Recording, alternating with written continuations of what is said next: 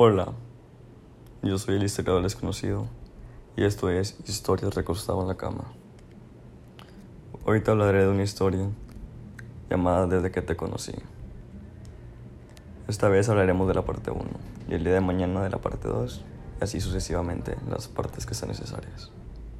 Bueno, sin nada más que agregar, comencemos. Todo comienza en 1960, en un pueblo pequeño en la ciudad de Monterrey donde nacería un varón del nombre Rubén García Ortiz, que nacía entre una familia modesta de tres hermanas y dos hermanos. La infancia de Rubén fue como la de un niño cualquiera. No era alguien que gustaba de lujos ni de miseria, solo vivía jugando, rodeado de sus seis hermanos, aprendiendo de la vida.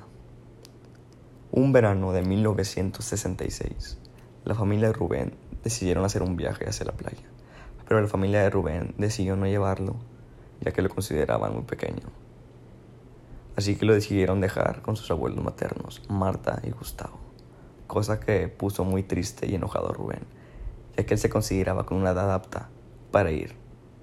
Así que no se despidió de ellos y solamente les gritó que los odiaba y que no los quería volver a ver en su vida. Unas horas después, a la hora de la comida, desafortunadamente, al escuchar las noticias en la radio, se reportó que una familia había sufrido un terrible accidente y esa familia era la familia de Rubén.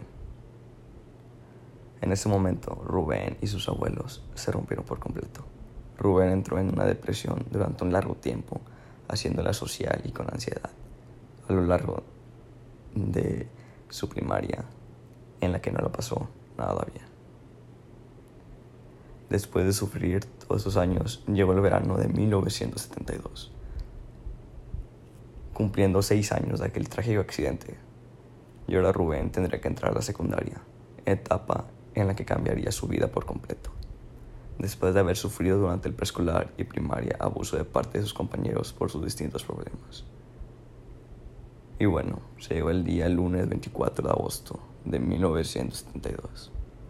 A las 7 en punto, sus abuelos Marta y Gustavo lo dejan en la entrada de la secundaria y al entrar al salón conoce una chica que será importante en lo que reste de su vida. Ella dice, hola, mi nombre es María, ¿y el tuyo? Rubén, muy tímido y nervioso, al ver que nunca había hecho ningún amigo en toda su vida, le dice con una voz temblorosa, hola, mi nombre es Rubén. A lo que María contesta, qué bonito nombre, y le sonríe. Decidieron sentarse juntos en el salón de clases para conocerse y hacerse muy buenos amigos. Durante una parte del día, Rubén estaba recibiendo burlas y bromas de varios compañeros por ser serio y entre otras cosas que tenía debido al accidente de su familia. Lo bueno que ese maltrato no duraría por mucho, ya que María lo defendería como buena amiga y le exigiría que no lo estén molestando, porque si no lo reportaría con la maestra. Rubén no entendía por qué María lo defendía, ya que él nunca había tenido ninguna amiga o amigo. Después de eso Rubén se sintió muy feliz al ver que ya no la molestaban y que podía hablar libremente. Así que empezó a conocer más a María. Le empezó a preguntar cosas sobre ella y así es como llegaron a ser muy buenos amigos. Y así fueron pasando los días, lunes, martes, miércoles, jueves, y se llegó el jueves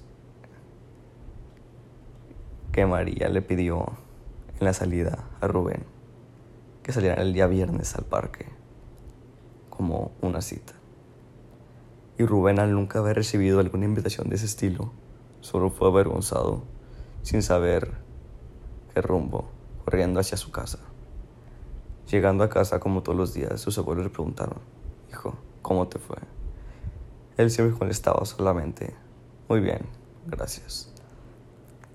A la hora de la comida, Rubén se atreve a preguntarle a sus abuelos sobre el tema de María y les cuenta todo lo sucedido. Sus abuelos escuchan atentamente todo el contenido del día de Rubén. Y al terminar de escuchar, hacen una recomendación a Rubén, que es pedirle una disculpa y decir el día de mañana a María que si quería salir ahora él. Y a Rubén parece gustarle la idea y decide aceptarla. Y que la haría el día viernes. Para así lograr salir con María y hacer que lo perdone. Por otro lado, María llegó a casa triste al pensar que Rubén lo rechazó. Así que decidió contarle a su mamá que para ella es su mejor amiga. El consejo que le dio su madre fue alejarse de él, que no tenía edad para estar con pareja y que era un niño que simplemente no le convenía. Esto hizo poner muy triste y de muy mal humor a María, ya que ella quería con mucho, con mucho amor a Rubén. Y terminó por enojarse con su mamá y se la pasó acostada el resto del día, con lágrimas en los ojos la situación con Rubén. Por otro lado, Rubén se la pasó todo el día pensando en ella y lo que le diría el día siguiente, tanto así que no realizó la tarea correspondiente para el día siguiente. Rubén se quedó dormido en medio de pensamientos afectivos hacia María, todo lo que diría mañana y todo el amor que siente por ella. Mientras tanto, María durmió en medio de un mar de lágrimas por lo sucedido con Rubén. Si quieren saber qué pasó el viernes, que es la parte 2, uh, la estaré subiendo mañana. Esto solo fue un episodio corto y muchas gracias por escuchar. Yo soy el historiador misterioso y eso fue Historias recostado en la cama. Que tengan un buen día, tarde o noche. Muchas gracias.